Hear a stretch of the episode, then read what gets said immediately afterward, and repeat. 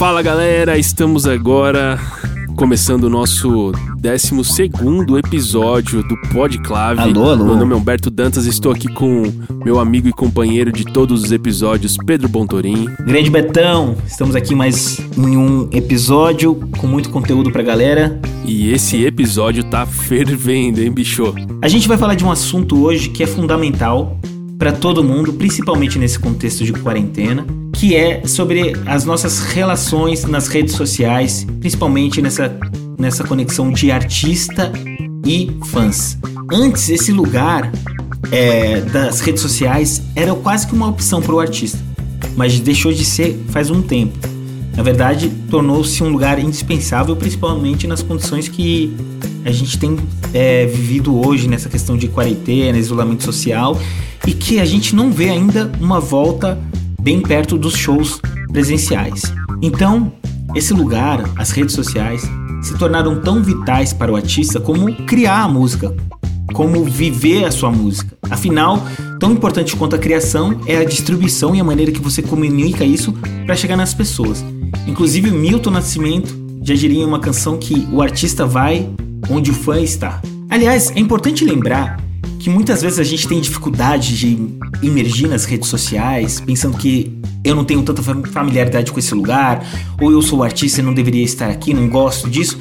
Mas as redes sociais são, na verdade, a tradução de algo que sempre existiu, que é a conexão do artista e do fã. Antigamente eram as cartas, eram os fã-clubes, era a própria reação do, do show ao vivo, da conexão. E as redes sociais hoje são a tradução dessas maneiras, dessas manifestações do artista cada vez mais tentando se conectar com o fã. Obviamente que é muito interessante que as redes sociais, no contexto que elas apresentam hoje, mostram um artista e a possibilidade que o fã até se sente de ser amigo do artista, né? De você conhecer uma face do artista que você não conhece apenas aquela que é apresentada nos palcos. E trazendo isso para o nosso contexto de Brasil fica muito mais interessante. Apesar de todas as dificuldades, barreiras sociais e tecnológicas, o Brasil tem um número impressionante, expressivo e mundialmente re relevante no que diz respeito a redes sociais e consumo de plataformas digitais. E a respeito desses números que a gente vai falar agora, como todo episódio a gente traz aqui alguns números e dados para vocês. E temos aqui algumas informações fresquinhas que o Instagram é, atualizou em junho. 30% dos perfis mais seguidos no mundo são músicos. E 30% dos perfis do Instagram mais seguidos no Brasil são de músicos. No Twitter, 50% dos trend topics no Brasil são sobre música e no YouTube, 85% das buscas são sobre música. E o TikTok, que é um aplicativo que a gente vai falar bastante a respeito dele nesse episódio, atualmente é o app mais baixado no mundo e já são mais de 2 bilhões de downloads e a música é a tônica dessa rede. Demais esses números e fica muito evidente que as redes sociais são um lugar indispensável. A questão é usar as redes e não deixar as redes te usarem ou ser usado por elas. O que eu gostaria de trazer também nessa abertura é uma canção profética de Gilberto Gil. é muito bom. Gilberto Gil escreveu em 1996, quando a internet engatinhava, ele escreveu a música pela internet. E dentre os versos a gente cortou aqui alguns que é Eu quero entrar na rede para me conectar, promover um debate, juntar via internet, um grupo de chats de Connecticut, os lares do Nepal, os bares do Gabão, ou seja, é isso tudo que a internet oferece.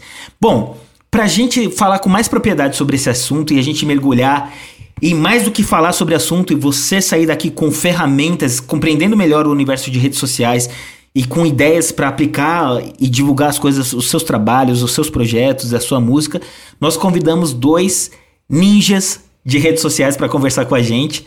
Agora a gente começa o nosso bloco com a Marina Mano da Listo. Ma, muito obrigada por topar conversar com a gente. Ah, eu que agradeço. Fiquei muito feliz com o convite. É, já curto demais o trabalho de vocês. Então foi, foi uma honra receber esse convite aí de vocês, Pedro.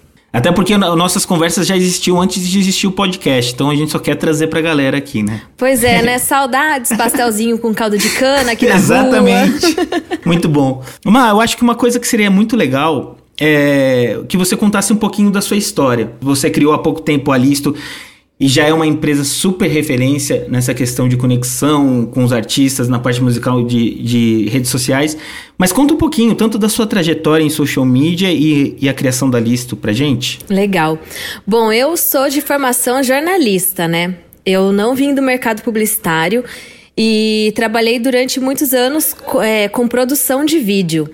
Uh, até que chegou um momento em que eu cansei um pouco dessa área e resolvi sair da, da, da sociedade da produtora de vídeo que eu tinha e mandar e-mails para os amigos falando: gente, tô aqui, é, me mandem, mandem jobs.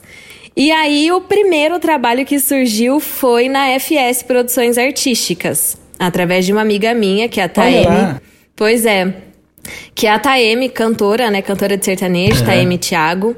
E aí, é, fui pra lá, assim, sem ter nenhuma experiência com marketing de música. É, apesar da música fazer muito parte da minha vida, e foi um desafio muito legal, porque eu cheguei lá para trabalhar como assistente de assessoria de imprensa. E aí, no primeiro mês, eles falaram: não, vem cuidar das redes sociais da TM Thiago. E aí eu fui e aprendi tudo lá, assim. A FS foi minha escola. Quando eu saí, eu estava coordenando já o departamento de marketing digital da FS. E resolvi, é, já estava né, com a ideia de criar uma agência e tal. Eu via que existia esse gap no mercado. E aí resolvi sair para abrir agência. Então a Listo hoje tem dois anos e pouquinho. A gente já tem. De cabeça não lembro, mas eu acho que a gente está com uns 15, 17 colaboradores aqui dentro. Para mim é um, uma empresa assim que eu não esperava, né, que ficasse desse tamanho e tal. E, putz, a gente trabalha com artistas que a gente curte muito, sabe? Isso que é o legal, a gente gosta muito de trabalhar com música, a gente gosta dos artistas que a gente trabalha. Entre os artistas que a gente trabalha aqui, Rashid, Tuyo, Recaide, é, tem artistas de sertanejo também, tem artistas de samba também. A gente não é uma agência segmentada em gênero musical. Uh, e também a gente não é uma agência que só atende artista mainstream, por exemplo. A gente atende artistas de todos os momentos de carreira.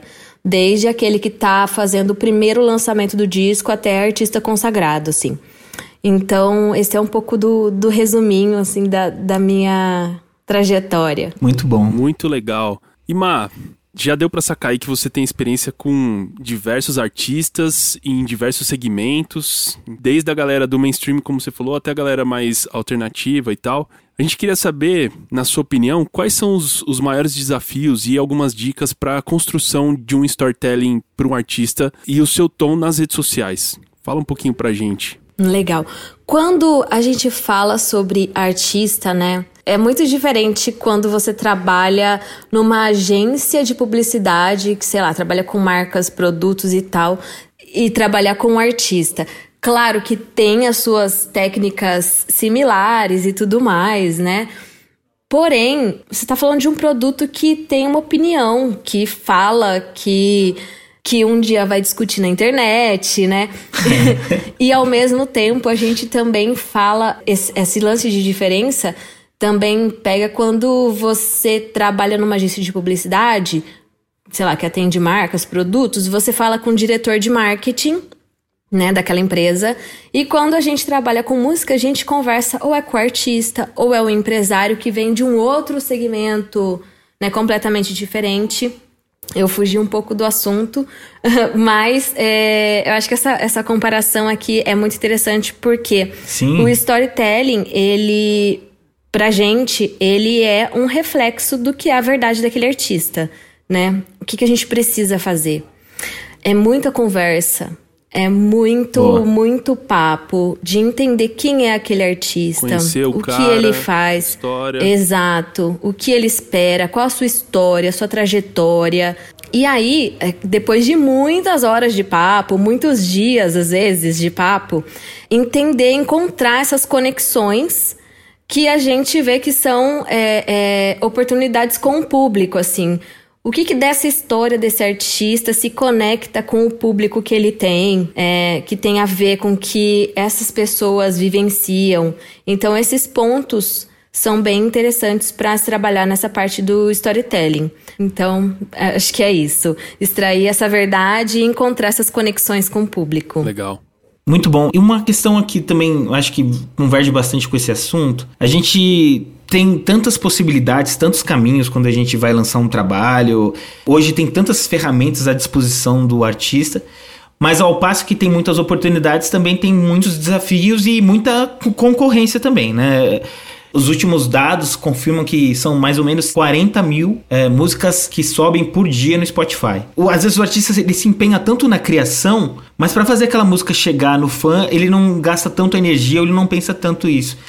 Então, como, como, como vocês pensam nessa estratégia de usar as redes sociais para ser esse canal de distribuição e de do artista criar uma audiência e de levá-la a ouvir o seu trabalho? É, eu acho que uh, a primeira coisa que você precisa fazer é conhecer bem o seu público, né? Muito bom. É, se você tá usando ali suas redes sociais, você já encontra alguns dados, né, nos analytics e tal, que você começa a entender quem é esse público. E mais do que ver esses dados, é tentar interpretar esses dados, né? Então, por exemplo, ah, estou vendo aqui no meu Instagram que a idade do meu público é entre é, 17 e 25 anos, sei lá. É, 18, 25 anos. É, o que, que esse público tá fazendo? Né? É, é, essa galera dessa idade tá fazendo o quê? Tá fazendo faculdade? Tá estudando? Ou será que é o primeiro emprego? Que horários que, que esse público está conectado na internet? Em que momentos do dia esse público costuma ouvir música, né?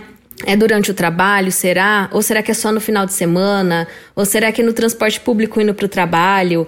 É, então, acho que o, o, os dados que você tem ali nos analytics é o primeiro passo para você conhecer o seu público. Mas a gente costuma aqui na agência fazer um pouco mais do que isso, que é levantar algumas pesquisas. E que qualquer Muito artista legal. pode fazer isso. É uma coisa muito simples, criar um, um, forms ali do Google com algumas perguntas que você queira saber essa resposta, soltar nos stories para o seu público responder, né? É, claro, a gente é, tem um departamento de BI, então a gente consegue levantar qual é a quantidade de respostas que a gente precisa para que tenha uma margem de erro pequena, de sei lá, 3%, assim. Mas, é, no geral, você começa a conhecer melhor o seu público fazendo isso. Então, super recomendo. A gente rodou algumas pesquisas aqui recentemente, foram muito interessantes de, assim, descobrir onde o público do artista costuma comprar roupa. Demais, que marca que legal. ele gosta. Se ele tá trabalhando ou não. E aí, a gente descobriu, isso foi antes da pandemia, a gente descobriu que a maior, maior parte daqueles, daquele público não trabalha a gente descobriu que as pessoas estão desempregadas, são jovens desempregados e isso significa o quê? Quando você vai fazer uma campanha de merch, precisamos pensar no preço desses produtos. Quando você vai fazer um show, você precisa pensar no preço desses ingressos, né? Então, tornar isso acessível para o seu público. Então, acho que esse é a principal coisa é conhecer o seu público, mas além disso, é, o artista também tem que se manter relevante nas redes sociais. Se seu público está lá, e principalmente hoje, o principal ponto de conexão que o artista tem com o público é a rede social, quer dizer, é o único hoje. É, então, você precisa se manter relevante ali para se comunicar com esse público, né? É, se você tem esse objetivo de gerar audiência no seu lançamento, então você tem que estar tá lá e falar da sua música, né? É, às vezes a gente vê alguns artistas que uh, fazem lançamento e esperam que esse lançamento tenha uma ótima performance quando ele não tá ali falando no dia a dia sobre a, a, música, né? E não é nenhuma coisa tipo, eu tenho que vender minha música todo dia, vai lá ouvir no Spotify, vai ouvir no YouTube, vai ouvir não sei o quê. Não, mas inserir aquilo no seu dia a dia né? E pensar em estratégias mesmo. Que aí é uma, uma das coisas que a Listo faz. Então a gente monta assim todo um planejamento estratégico, é, pensando em que ações a gente vai fazer para que esse videoclipe tenha mais visualizações, que ações a gente vai fazer para que as pessoas ouçam mais essa música no Spotify, ou na Deezer, ou na Apple Music, na Tidal, enfim. E sentar na mesinha ali e trabalhar, porque infelizmente. é isso aí o que temos. É isso aí, é o, o dia a dia do, do artista. A gente vê aqui na lista mesmo que a gente tem alguns artistas que trabalham muito e você vê uhum. a diferença. O artista é que é engajado com a própria carreira, assim, sabe? tá sempre trazendo novidade, tá sempre criando um material novo, é, tá interessado, tá lendo os comentários que os fãs estão fazendo ali, tirando insights também, né? Então, isso é bem importante. Só um complemento, porque eu achei muito, muito precioso tudo que você disse. E o que eu vejo às vezes é que o artista ele tem um apreço com a obra dele, e quando a gente chega, talvez, com uma conversa um pouquinho mais para falar de estratégia, tem uma, uma atitude meio na defensiva, né? Mas a grande coisa é assim, às vezes o artista está lá se esmerando e num produto, com paixão com aquilo, mas ele tem que ouvir um pouco o que, que as pessoas estão dizendo, como elas estão se relacionando com aquilo. As redes sociais não são apenas um lugar de você depositar, jogar conteúdo, mas é um lugar muito importante para você ouvir e observar. Para entender como o seu, seu produto vai se conectar com eles, né? Sim. Às vezes o artista, ele traz ideias conceituais que são muito interessantes. Mas a gente precisa manter um equilíbrio entre conceito e estratégia quando você tem esse objetivo de crescer Boa. sua audiência. Muito bom. Bom, a gente falou um pouco de redes sociais aí, e eu, e eu não sei se vocês já tiveram essa experiência de ter algum artista, tipo assim, super bombado no Instagram, que tem vários likes, seguidores pra caramba, mas ele não consegue engajar a galera pra escutar eles nas, nos streamings ou até mesmo nos shows. Não sei se vocês já tiveram essa experiência, mas eu queria que você falasse pra gente o que você pensaria, quais estratégias, os caminhos que você escolheria num, numa situação como essa. Eu já trabalhei sim com um artista que tinha bons números nas redes sociais, tinha bons números de streaming, mas não tinha uh, bons números de público em show. E tem uma coisa que eu. Se tem uma coisa que eu aprendi no sertanejo, que eu levo pra vida, é que o show precisa ser uma experiência. Boa. Né?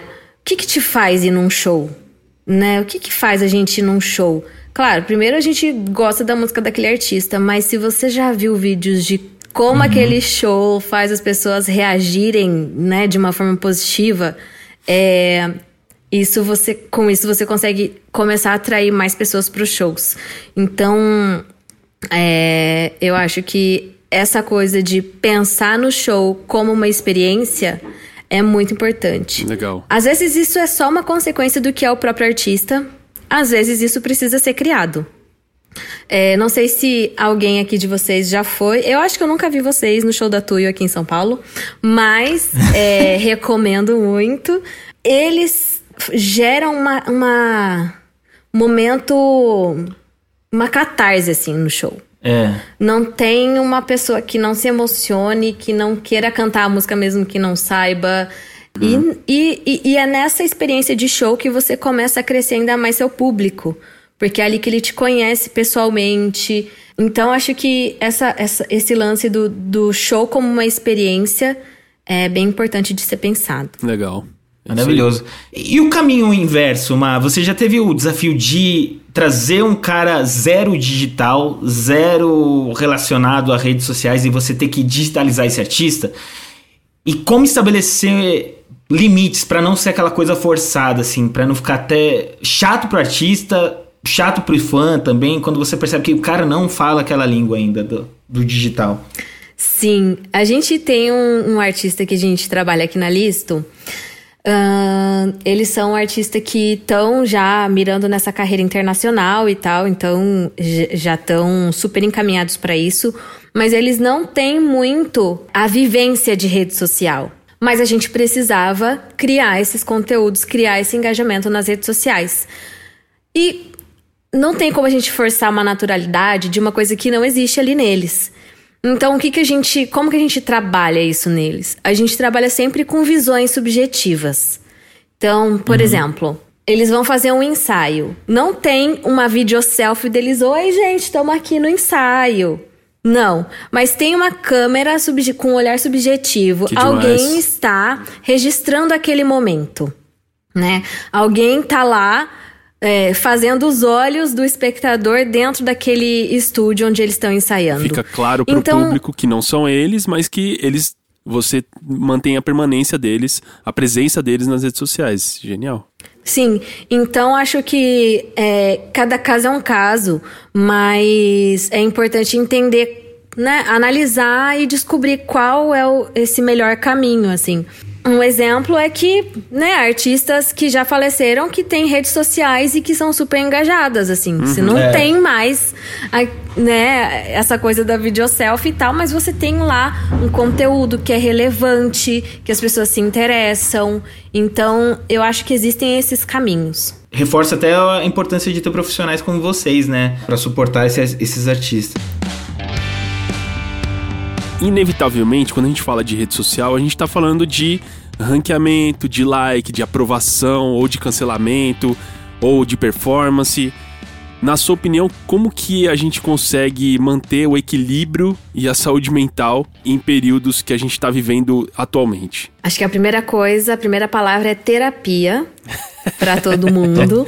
Importante. Se você, se você é uma pessoa privilegiada que pode pagar uma terapia, é importante, sim. Demais. Outro dia eu tava conversando com a Estela Yeshua, né? E a gente tava conversando exatamente sobre isso, do quanto as nossas energias são minadas, assim, né? No dia a dia das redes sociais, a gente que trabalha com, com rede social e tal, ao mesmo tempo é uma coisa que é o nosso trabalho, a gente depende disso. E é uma coisa que a gente gosta, uhum. mas cansa. Enfim, mas eu acredito muito que a gente precisa encontrar essas pausas.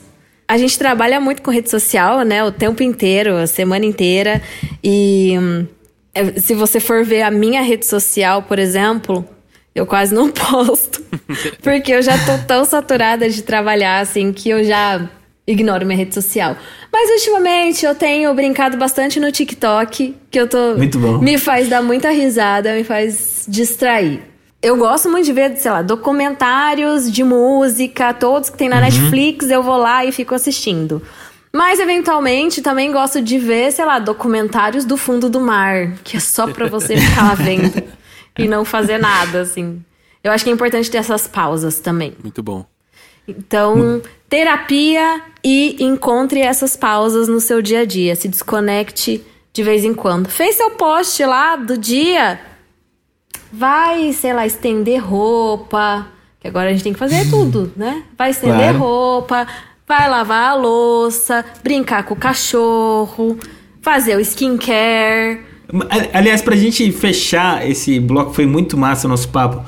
Conta pra gente, qual tem sido a sua principal companhia? Você citou um pouquinho aí, mas de música e de conteúdo, o que mais tem te acompanhado nessa quarentena?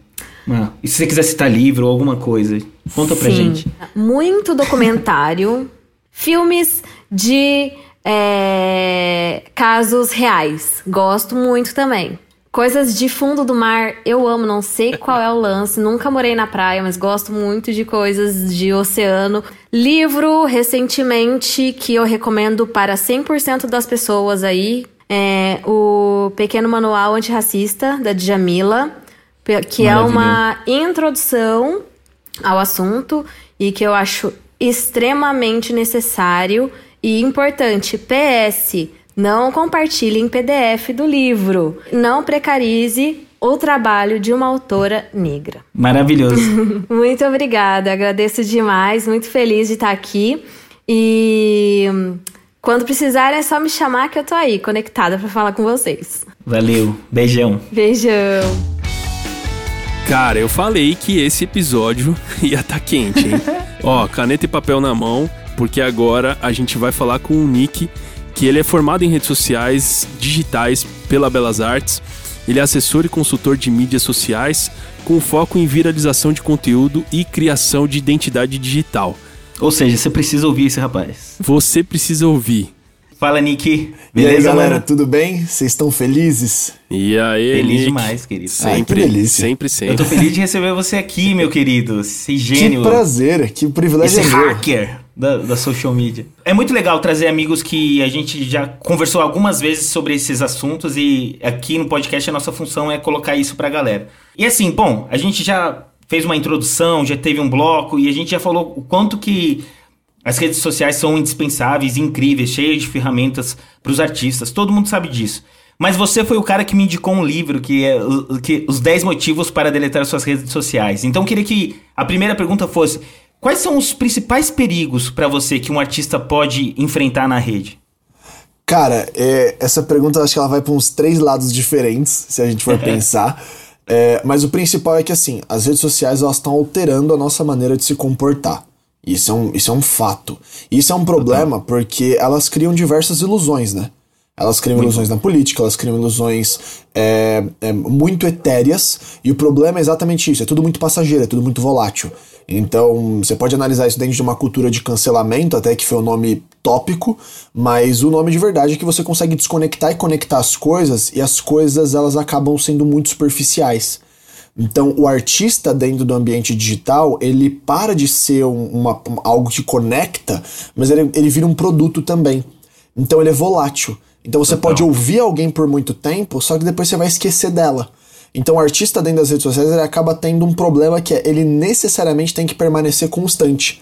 Porque por mais que a gente rejeite o mainstream, o mainstream ele cria uma vida útil mais sustentável.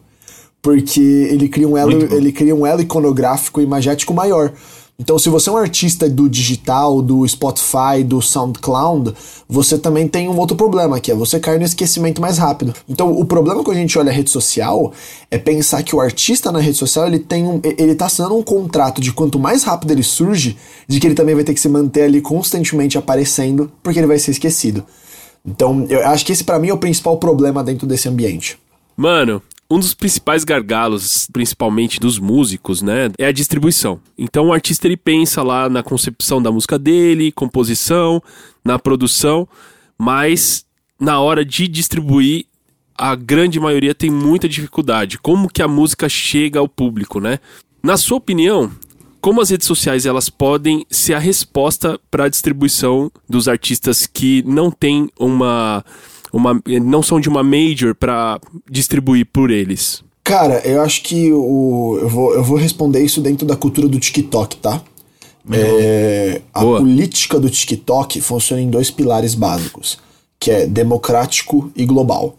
Então ele é acessível para que qualquer pessoa possa produzir lá dentro. Você não precisa manjar de After Effects, você não precisa manjar de nenhuma produção.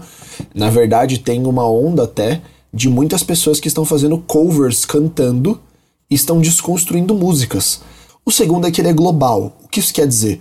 Você não sabe se você está consumindo conteúdo de um francês, de um norte-coreano, de um alemão, porque dentro do inglês, obviamente, é uma língua acessível a todos, mas ele usa outros artifícios, que é o artifício da música como sonoridade, porque a música é global você consegue escutar, por isso que K-pop é global, porque você não entende nada que o coreano tá lá e yelling at you, você tá tipo cantando, mas você tá, mano, super vibing. Devo dizer aqui que aconteceu nesse exato podcast, nós estamos experimentando o maior recorde do K-pop, que é a música Blackpink, da música da, do grupo Blackpink, que em quatro dias já fez mais de 170 milhões de visualizações num vídeo. Isso é histórico. E tipo assim, cara, é coreano que tá sendo cantado ali. É, então, assim, dentro desse ambiente da distribuição, a acessibilidade ganha uma nova cara, porque assim, a música é global. A música, assim como a imagem, elas são linguagens globais que eu posso consumir independente da minha cultura, independente da minha formação. Porque a constância, ela, ela é a chave do game dentro da, do, do ambiente digital. É, existe aí um negócio que pela primeira vez existe quase uma, uma meritocracia pelo algoritmo. No sentido de, tipo assim, cara, se você abaixar a cabeça e fazer o mínimo constantemente, e ao invés de uma mega produção, você garante produções regularmente boas, mas com muito ritmo. E isso faz com que o negócio decole. Maravilhoso. É... E eu acho que você tocou alguns pontos bem interessantes, Nick. Quase que fosse vai, uma lapidação dessa interação de criadores com o algoritmo. Você vê uma evolução né, né, na maneira que o TikTok apresenta, então, essa, essa relação de criadores e algoritmo? Na verdade, é, é, é revolucionário, mas também é problemático, né? Porque o TikTok ele, voltando à, nossa, à minha primeira resposta, ele é o ápice do produto, né?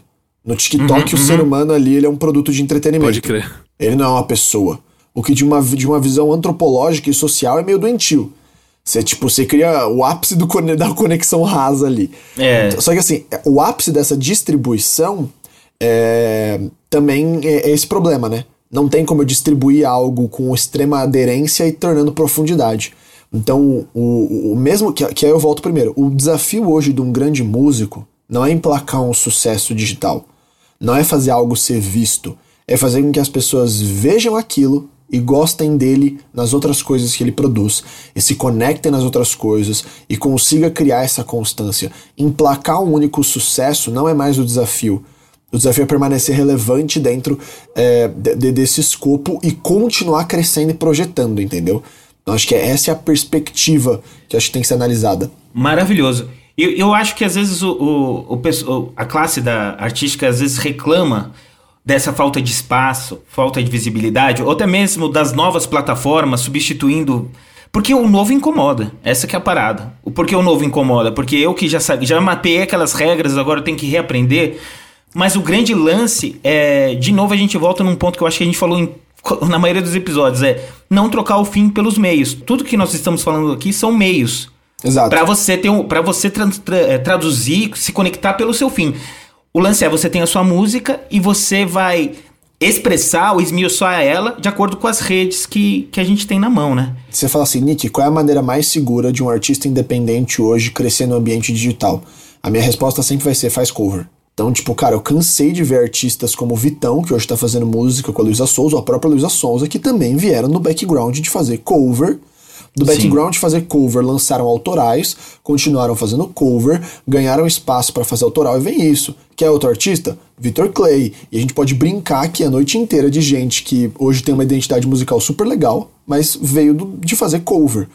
TikTok e YouTube são plataformas para você testar isso, para você ganhar um ritmo de, ao invés de tentar garantir o seu pão, Re, é, reinventa outras coisas, sei lá, vai tocar sertanejo em bossa nova e fazer graça na internet com a galera. Tipo, pega o violão, liga a câmera, e eu pego um piano e toca, tipo, é, é, se experimenta. O artista ele tem um espaço Muito agora para se experimentar. Pensando no cenário musical, você reforçaria uma plataforma dizendo essa é a principal para se divulgar um som ou um trampo? Ou você acha que depende da proposta do artista, a plataforma, cada plataforma tem sua linguagem? Eu acho que quanto mais ele conseguir jogar com todas, melhor. Eu acho que se o cara ele quer viver disso, ele quer fazer o, o, o turning dele virar, eu acho que ele tem que botar a cara no TikTok, ele tem que botar a cara no Instagram, ele tem que estar tá presente, ele tem que estar tá em todos os lugares, é, botando a cara tapa, porque é uma lei dos grandes números. Se eu tô jogando a lei dos grandes números, uma hora alguma coisa vai dar certo, entendeu? Agora, Nick, indo pro campo da ação, tá? Que posts ou tipo de conteúdo, o, na sua opinião, os artistas eles precisam, devem impulsionar? Aliás, um passo Caraca. antes disso, impulsionar ou, ou, criar campanha pelo Facebook Ads ou gerenciador de anúncios. O que, que você acha aí? Mano, cara, nossa, essa pergunta é uma pergunta. Tá, eu vou responder ela talvez de um jeito mais, mais fora da caixa com um anúncio que me pegou. Tem um cara Boa. que eu tava dando scroll no meu stories e chegou um cara com um violão cheio de adesivo. Ele falou assim: Ó, olha, eu não sei se você gosta de música, mas eu toco umas músicas e faço uns covers no meu Instagram. Se você quiser ouvir uma musiquinha boa, arrasta para cima e vai pro meu perfil. Deu um sorriso, tocou três acordes, o Stories acabou. Eu falei, meu Deus, que coisa genial. E eu fui pro perfil dele. E eu fiquei monitorando um pouco o perfil dele. E ele cresceu um número razoavelmente bem interessante para fazer um videozinho bobo nos stories e botar um anúncio. Por que eu tô falando isso? Porque se fosse um clipe com uma câmera de grua girando, falando assim, assista agora, o mais novo clipe, eu provavelmente olharia e falaria assim, ó, sai daqui. Tem coisas que funcionam, ah, cara, você tá falando de um lançamento de um CD, de um clipe e etc. Eu acho que é super legal você fazer sim esse anúncio, mas como a gente tá falando de algo mais experimental, eu acho que a regra da internet ia ser estranho no melhor sentido possível disso. É sempre forçar a pensar fora da caixa porque isso cria mais efeito. Ainda mais no ambiente da música, onde as coisas são muito, muito mecanizadas. Então, e, e de novo, né, lembrando que o compartilhamento de alguém é sempre mais caro e, e mais eficiente do que um anúncio. Você conseguir alguém postando sobre você é 10 vezes mais importante do que você pagando, que é mídia ganha, né? E você precisa de compartilhamento, você não precisa colocar dinheiro. Nick, eu posso colocar dinheiro? Acho que pode. Agora, tem alguma garantia disso? Não. Eu faço lançamento de música há dois anos, eu já vi coisas darem muito certo e de coisas darem não tão certo assim. E uma das coisas que mais interessa mesmo e que mais faz efeito do que campanha é realmente você botar as pessoas para tentarem compartilhar algo que elas acham que é interessante. E Nick, como você acha que. Qual dica você dá para se manter um equilíbrio é, saudável nesse trabalho com constante com números e KPIs? No sentido que você. A gente está falando de artistas aqui. Então são profissionais certo. Cheios de emoção, que ficam em oscilações, criam super expectativas quando vão lançar o trabalho. E assim, o equilíbrio vale para os dois é, extremos. Para o cara não se iludir, achar que conquistou o mundo quando vê, começa a ver alguns números interessantes e também não desanimar porque percebe que não engajou tanto uma coisa, enfim, como como seguir o, o, foco no trabalho e não se e não e não se impactar tanto pelos números. Cara, a grande verdade é que você é a sua única medida de comparação, né? Isso, isso é, é a grande bom. regra das métricas.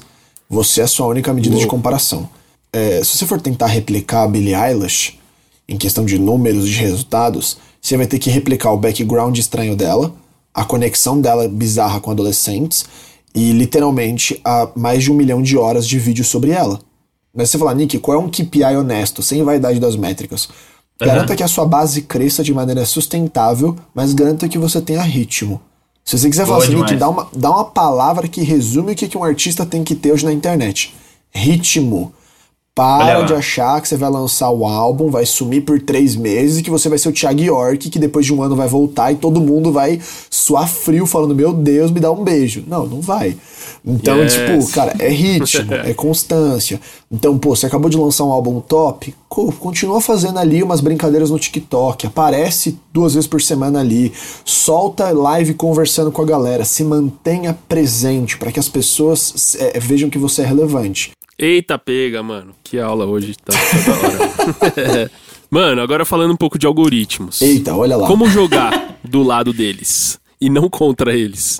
Você que estuda muito brilhantemente as, as plataformas, especialmente o Instagram, é, você pode deixar algumas dicas fundamentais para a galera é, criar bom conteúdo para os artistas engajarem as pessoas?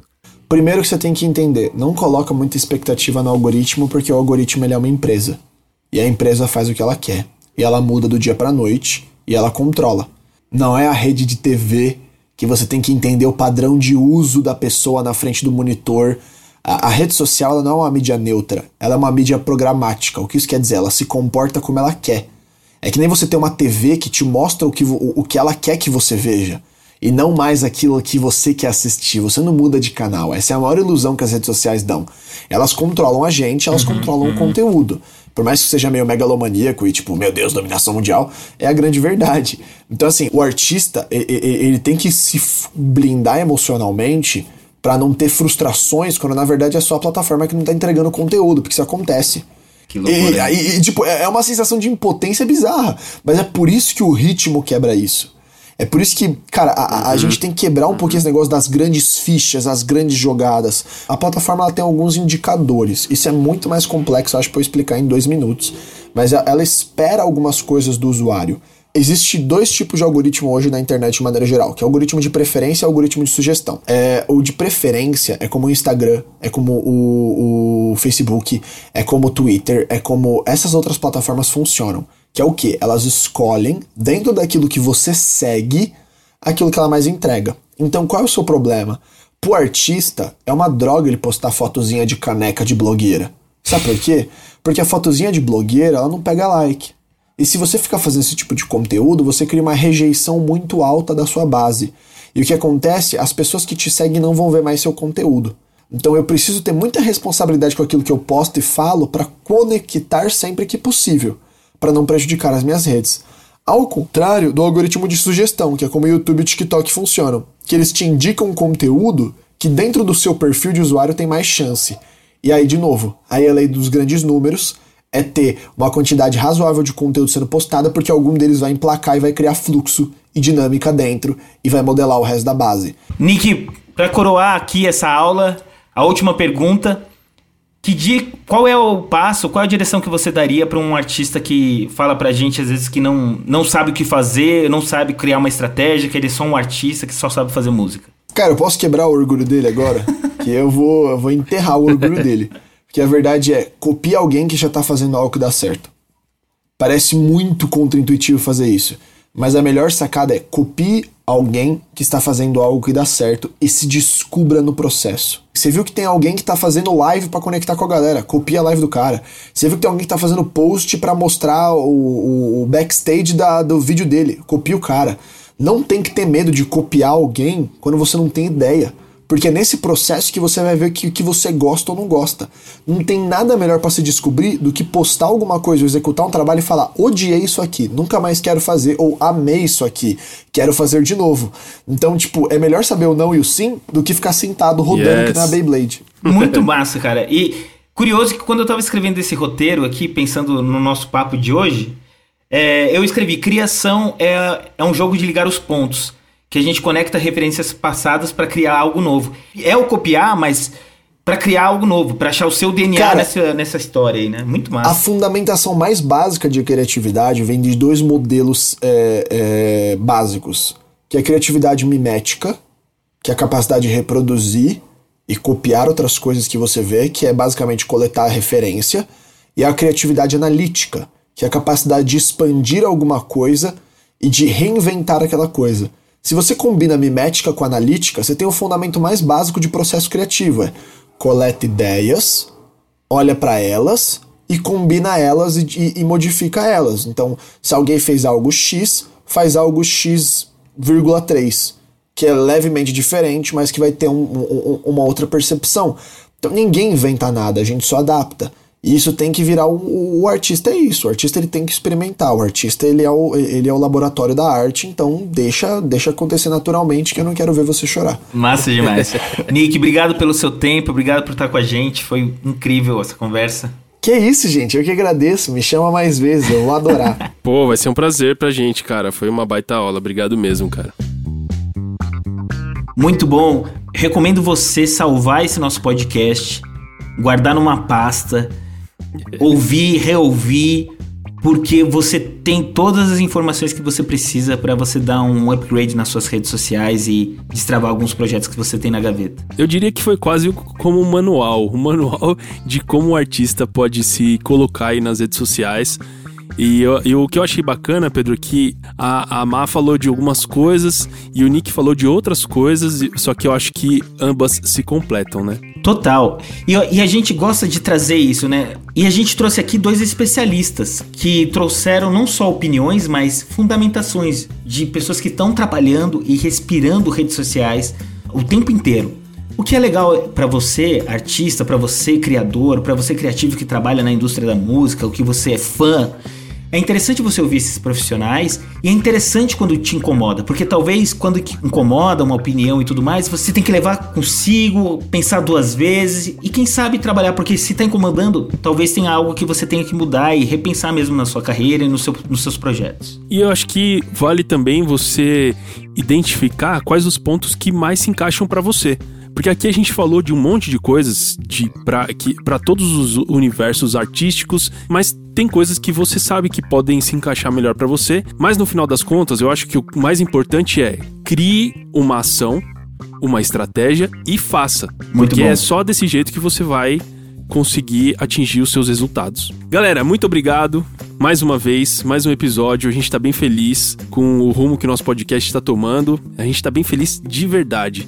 Eu e o Pedro, a gente sempre se fala a respeito dos números. É, a gente também tem o, o, nosso querido Caião e o Ale que sempre ajudam a gente também a interpretar os, os nossos dados, né? Porque a gente fala tanto de dados. E pois a gente é. tem os, os, nossos gurus também da interpretação de dados. E a gente está bem feliz. Compartilhe esse episódio. Eu tenho certeza que esse em especial ele faz muito sentido para muitos profissionais, não só do meio artístico, às vezes tem muita ferramenta e o podcast, o Podclave nasceu para ajudar as pessoas, para equipar pessoas, para vocês tirarem projetos da gaveta e lançarem no ar e amplificarem o alcance das suas músicas e da sua arte. É isso aí, mais uma missão cumprida. Nos vemos Boa, no próximo episódio. Vale. Valeu.